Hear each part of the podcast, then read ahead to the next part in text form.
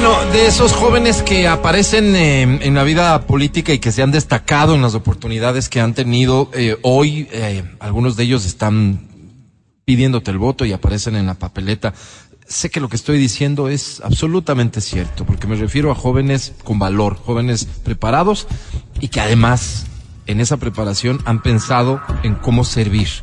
El Consejo Metropolitano de Quito tiene dos funciones, fiscalizar y legislar. Evidentemente, generar un ambiente de la administración adecuado, evidentemente servir al ciudadano, pero desde la lógica de la legislación, probablemente es donde Quito ha cometido la mayor cantidad de errores porque hemos elegido para el Consejo personas que no tienen ni la menor idea de, cómo debería legislarse, cuáles son las necesidades y cómo se resuelven desde esas funciones. Por eso yo saludo y doy la bienvenida con mucho gusto y agrado a como tú eres Michael Michael, Michael, Michael ¿verdad? Aulestia.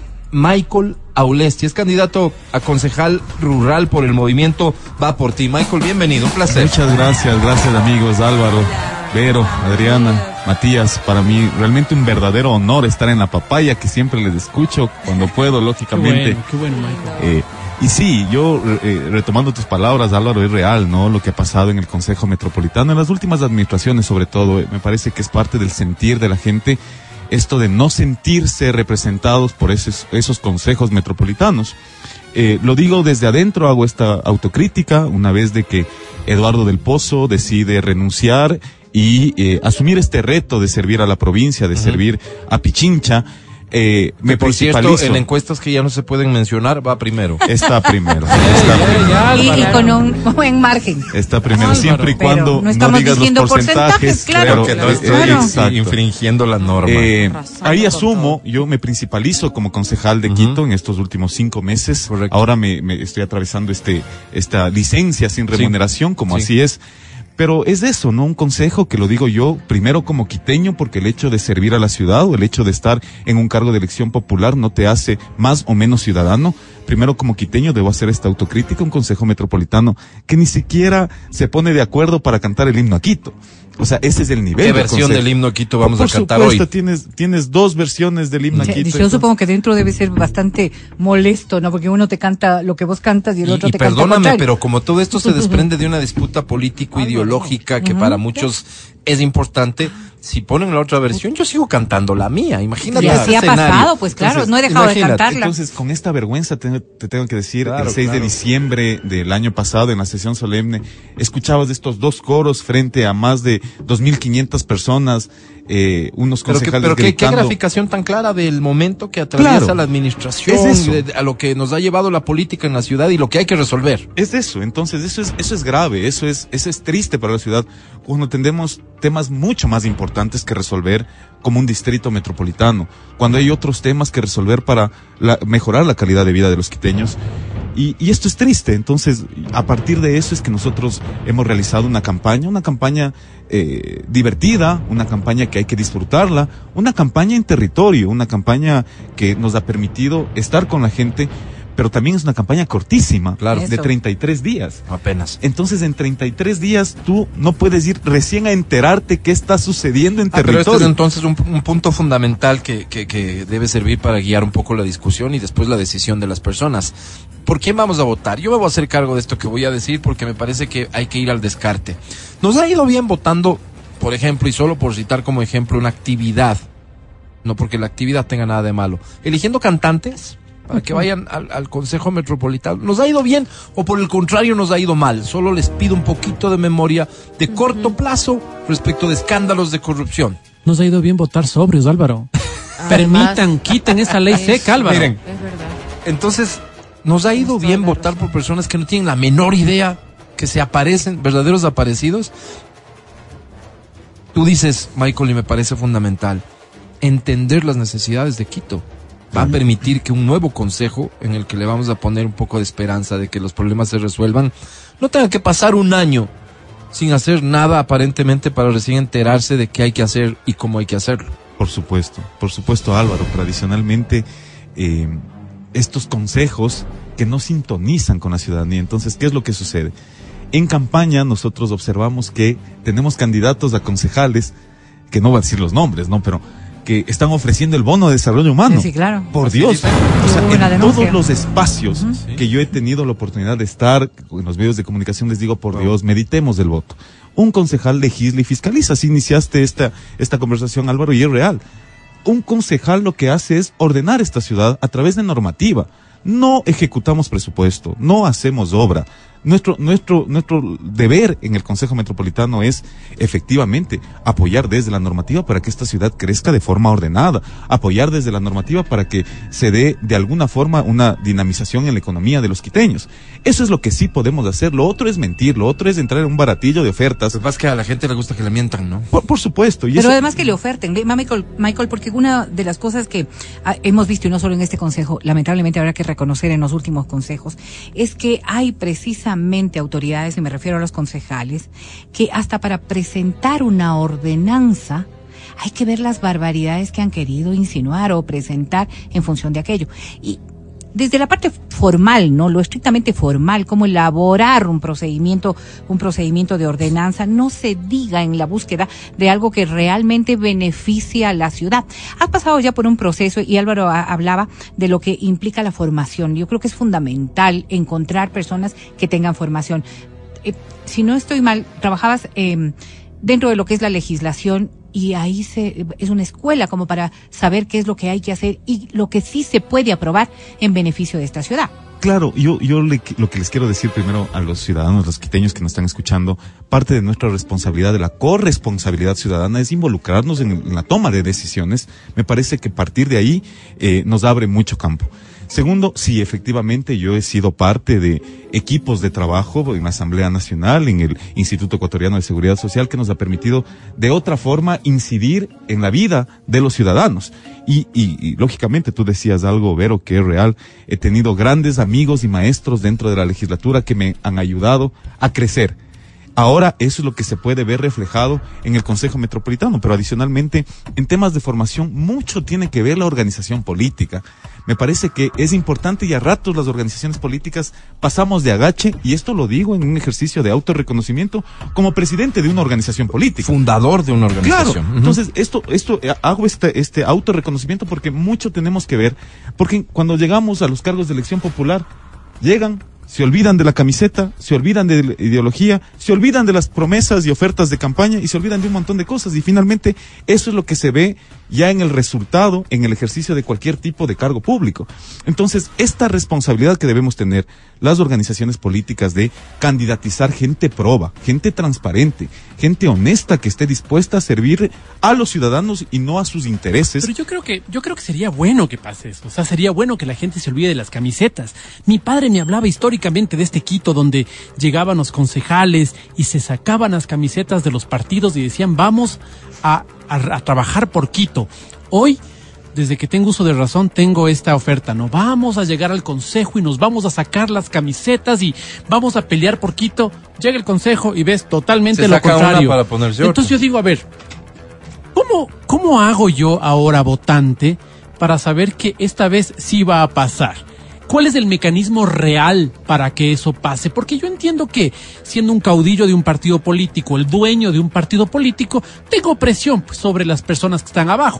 Estas personas que me vienen y me dicen, no, yo utilizo únicamente el partido como un vehículo para poder llegar a una, a una posición eh, de, a una, a una una, una posición de poder, me parece bien utópico, porque el, el dueño del partido debe decir, esta es mi cuota de poder, me imagino que así funciona. Michael, ¿cuál es la herramienta para realmente sacarnos las camisetas y pensar por Quito? ¿O esa es una utopía y más bien no tenemos que ofrecerla? A mí me parece que hay que diferenciar dos cosas, ¿no? De un lado, efectivamente existen estos caudillos que de cierta forma pueden incidir en la toma de decisiones, pero por otro lado también hay un tema que se llama la disciplina partidista.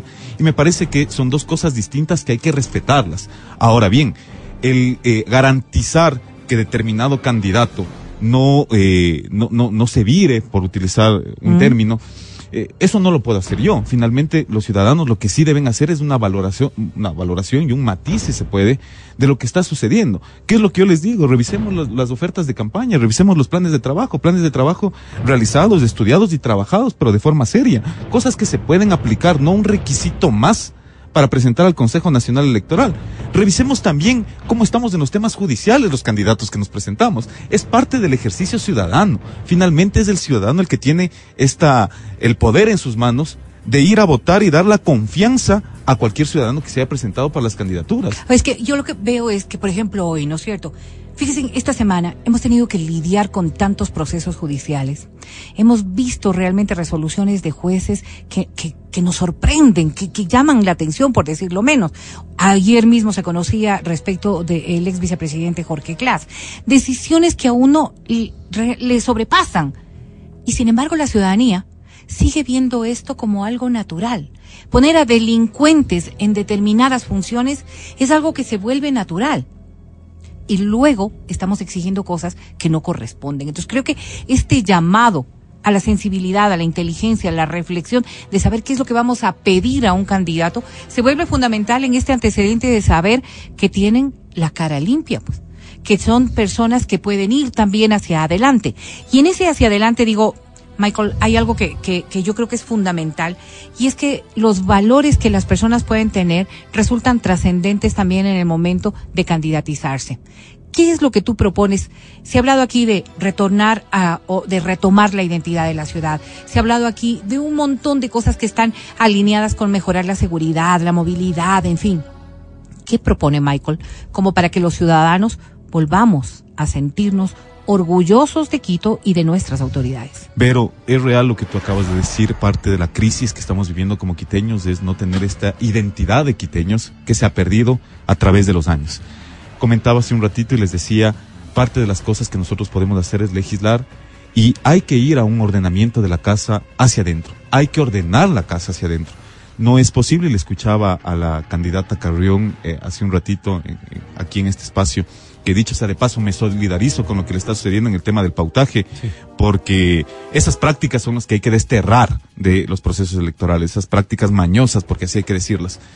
Eh, parte de las cosas que debemos hacer es ordenar el municipio de Quito, ordenar la casa adentro, no ser solo un distrito metropolitano en palabras, porque eso es lo que somos. No somos un distrito metropolitano como tal. Le decía Álvaro fuera micrófonos, tenemos nueve administraciones zonales y no es posible que una de esas administraciones que está aquí cito en la eh, Pereira y Amazonas, Ajá eh, la administración Eugenio Espejo, sea la que atiende a San José de Minas. ¿Qué desconexión completa? O sea, ¿qué, qué, qué desconexión con la realidad? Es una burla con, la gente. Pues. Esa es una burla. Claro. Entonces, parte de las cosas es, en esta metrópoli tan grande, sí es necesario ordenar la casa y ordenar las diferentes instituciones de la gran corporación municipal. Tenemos un estatuto autonómico, borradores de estatutos autonómicos. Uh -huh. Seis, seis borradores. ¿Desde qué fecha? Desde, desde la data, época? desde el, eh, la administración del general Paco Moncayo.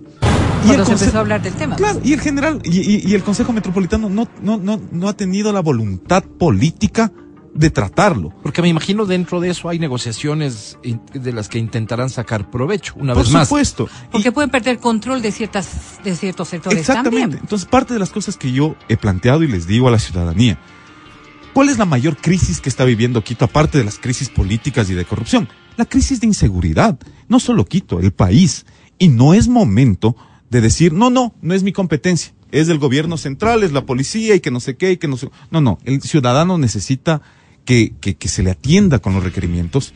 Entonces, yo planteo, asumamos la competencia de seguridad como Distrito Metropolitano de Quito, capacitémonos a nuestros agentes metropolitanos para que puedan servir y actuar de forma ágil a los requerimientos de la gente.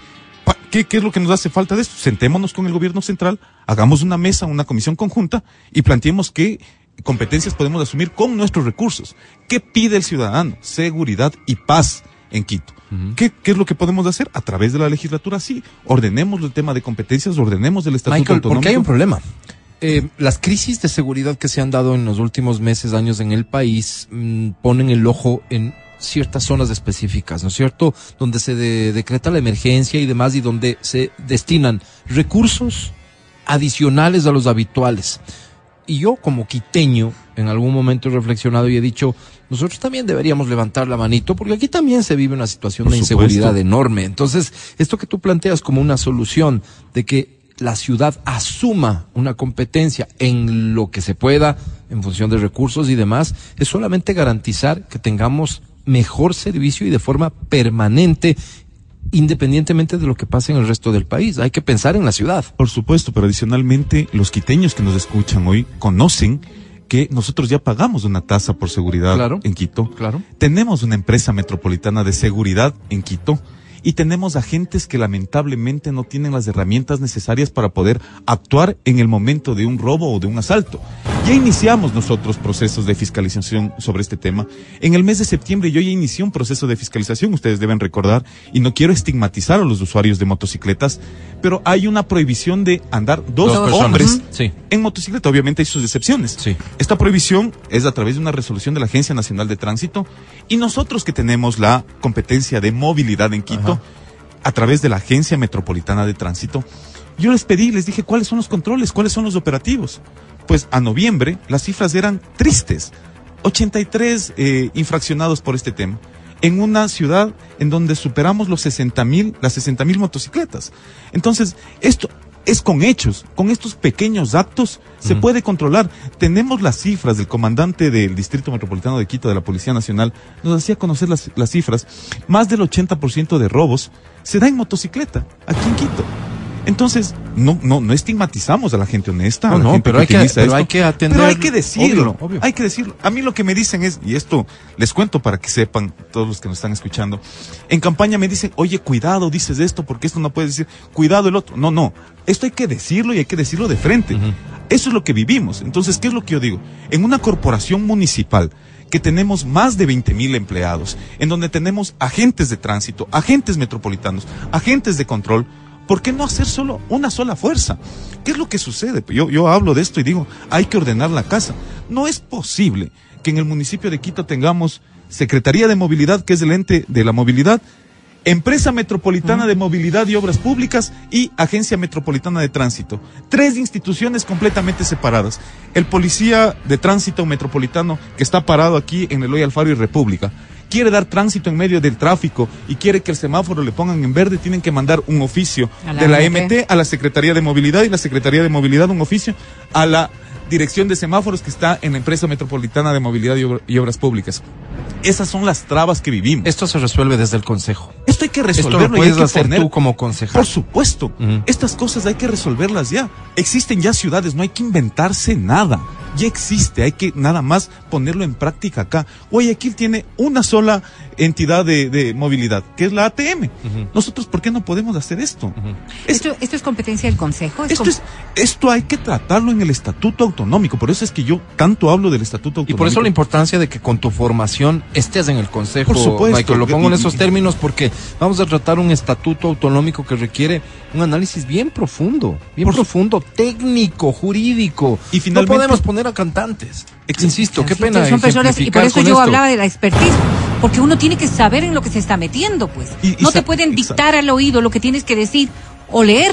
Por supuesto, o peor aún, caer en plagios, ¿no? Porque hay Claro. muchas ordenanzas que eh, se han caído en plagio, ¿Ah, sí? pero, pero eh, eso es lo que sucede. Es parte de la técnica parlamentaria que también se debe conocer. Entonces, sí, o sea, hay mucho que hacer, hay mucho que trabajar. Tenemos que hablar también de la movilidad. ¿Cómo no vamos a hablar de movilidad? Si es parte importante, si el mes pasado se acaba de inaugurar el metro de Quito. Esta obra, por 12 años, esperada por nomás, nosotros se abrió, los no se se abrió. Eh, Exactamente, Matías. Se abre esta obra finalmente para empezar las operaciones para que la gente pueda familiarizarse con el sistema. Pero esta obra tiene que ser sostenida en el tiempo. Es el bien más caro que tiene la ciudad de Quito. Así es. Y es el bien que estamos pagando los quiteños y seguiremos pagando los quiteños. Por eso están de más esas placas que colocan ahí de quién inaugura. Eso no se puede hacer. Esa placa lo que debía decir es, este, este, este metro se inaugura con el dinero del pueblo de Quito. Así es que se deben decir las cosas. Bueno, ¿cómo no pensar un poquito más allá? ¿Cómo no pensar en una segunda línea del metro de Quito hacia Calderón? ¿Por qué no pensar en una segunda línea de Quito, del metro de Quito hacia Cutuglagua? ¿Por qué no pensar con la prefectura de Pichincha para tener un tren de cercanías en Quito como una capital de adeveras?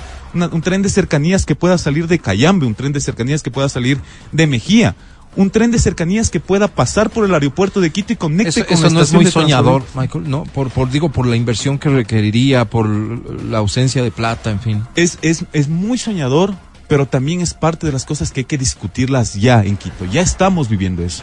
A mí me preocupa, me, me aterra. Yo vivo en Conocoto, tengo que subir todos los días por la autopista General Rumiñahui. Una hora y media en la mañana, una hora y media en la tarde, tres horas de tráfico. Y me aterra cuando escucho por ahí estas ofertas que dicen, vamos a poner el puente que sale de la autopista General Rumiñahui y va a llegar Al al, arbolito. al- claro, al arbolito o al Coliseo Rumiñahui. Ajá. ¿Cuál es el fin de esto? ¿Incentivar el uso del, del transporte privado? Ah. ¿Incentivar que la gente siga sacando su vehículo privado?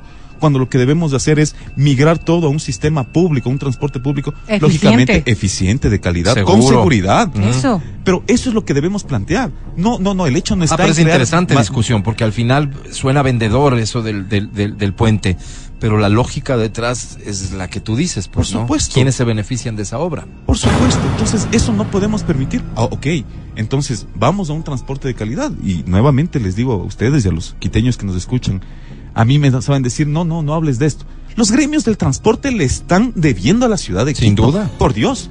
El ciudadano no tiene un buen servicio por lo que está pagando. Y estas cosas hay que decirlas. Finalmente nosotros somos electos para representar en esto, en estos temas. Esto es lo que debemos develar. Esto es lo que debemos fiscalizar en las parroquias rurales. Yo soy candidato por las parroquias rurales. Las frecuencias no se respetan. No. La gente tiene que esperar hasta 45 minutos para que pase un bus. Y, y hay Dios. sectores eh, que ni siquiera poseen la alternativa. He visto muchísima gente que se mueve desde unidades particulares para poder acceder a una vía en donde pueden tomar un bus. O sea, realmente ha habido una falencia. Y no estamos hablando de, de lo que le compete al Consejo Provincial, sino a la propia alcaldía. Por, por, por ejemplo, pero y ahí tenemos otro tema. E- Eso es lo que decía yo al principio. No es momento de llegar recién a reconocer qué es lo que está sucediendo en los territorios. Es momento de llegar a plantear soluciones. Entonces, ¿cómo es posible que en lugares donde no llegue el transporte público, la ciudadanía tiene que organizarse para tener algún tipo de transporte? Y eso lo que nos genera es más desorden en la ciudad de Quito. Entonces, mes a mes se tiene que tratar en las comisiones, en el Consejo Metropolitano, cómo regularizas cualquier operadora de transporte que está dando un transporte donde no llegue el otro.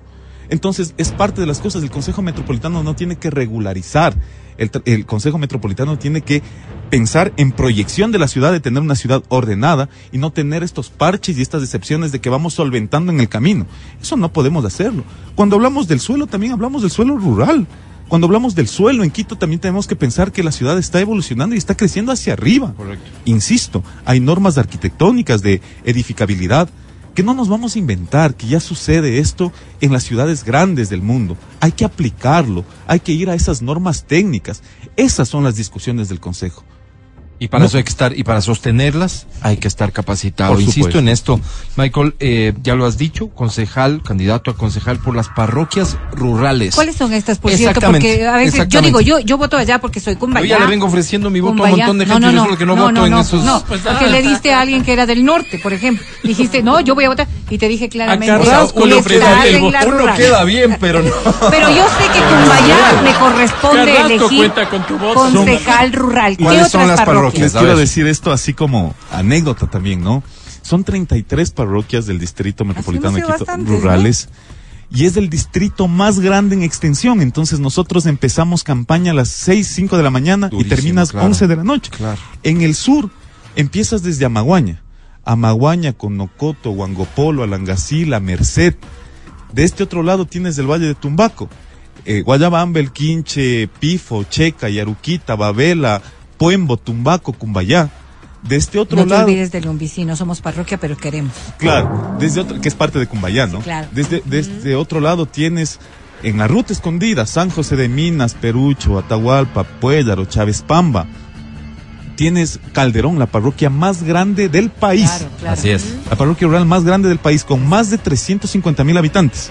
Solo para hacer una comparación, Calderón, siendo una parroquia rural, está con los mismos habitantes que Ambato. Y es una parroquia rural de Quito. Mira vos. Del otro lado tienes Pomasqui, San Antonio de Pichincha, Calacalí, eh, Nanegal, Nanegalito, Pacto, Gualea, Yoa, ¿Cómo se hace campaña sin helicóptero? por supuesto. Pero ¿y en 33 días? Claro, en 33 días tienes que hacer obra, maroma y teatro para estar en todas las parroquias rurales. Espero que esta plática sirva, este, Michael, sobre todo para que la gente distinga. Y, y un poco el propósito que he tenido yo personalmente ha sido que la gente se percate de, de tu preparación, de tu formación y por lo tanto, y esto hay que decirlo claramente, yo no tengo empacho en decirlo, de tu capacidad para asumir el reto por el cual le estás pidiendo el voto a la gente. Es- Gracias, me parece a mí muy importante que hagamos este ejercicio de razonamiento, que hagamos este ejercicio de investigación, si quieres, como oyente de este programa y dices, a ver, voy a ver de quién se trata, porque resulta que no le he conocido Claro. al Michael Aulestia. Ve, investiga, busca. Me parece que es el ejercicio más racional, el que nos deberíamos exigir todos los ciudadanos. ¿Cómo, cómo Ojalá. te van a encontrar en la papeleta? Yo, claro, el movimiento es va por ti, pero hay una suma de, de 33, agrupaciones 21, políticas. 65, 25. Es la alianza Esa es la alianza, más no, no, grande, no marques. más grande y más importante Claro. que tiene la provincia Claro. de Pichincha. Eh, efectivamente, somos cuatro organizaciones políticas coaligadas, más las organizaciones sociales que nos apoyan. Eh, en la papeleta nos van a encontrar como la alianza va por ti, el Va por vistito, ti. el Ok. vistito y el logo va por ti.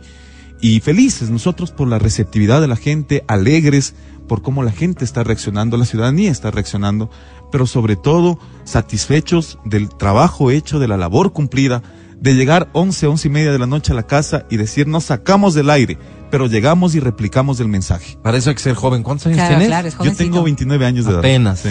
Fíjense ustedes. Por ahí yo sí vamos, creo, Michael, yo sí creo, Puede francamente ser les digo. padre, tan solo puede ser su padre. Francamente seguro, te digo, yo sí Matías, creo que la ciudad se merece este nivel de Aportando concejales. al Que tenga Así suerte, Michael. jóvenes, Álvaro. Cuenta con mi voto, Michael. Gracias Sí, sí, Álvaro, sí. gracias. Yo les quiero agradecer y les quiero agradecer a los quiteños que nos escuchan, pero sobre todo decirles que si en esta conversación les ha parecido coherente, les ha parecido que lo que estamos discutiendo puede ser aplicable, pero finalmente ustedes se pueden ver representados en el Consejo Metropolitano, les invito que este 5 de febrero voten por la Alianza Va por Ti, para prefecto de Pichincha Eduardo del Pozo, para alcaldía de Quito Luz Elena Coloma y nosotros en las listas de concejales en la ciudad de Quito. Muchas gracias. Gracias Michael venir. concejal rural de esta agrupación política. ¿Dónde vas a estar hoy, Michael? Hoy estuvimos en el eh, túnel Guayasamín y bajamos luego. Mucho ruido a propósito y la gente contenta ahí. Una fiesta de campaña, Y- ¿no? e- Exactamente. Y bajamos luego hacia Puembo porque vamos a estar visitando mercados y en esta última etapa de la campaña, en estos últimos siete A días. comer rico. a comer rico, como se comen las parroquias. Sí, además que le gusta. Mucha suerte, Michael. Oye, vamos a un corte y ya regresamos. Este es el show de la papaya. Estás escuchando el podcast del show de la papaya de Exa FM.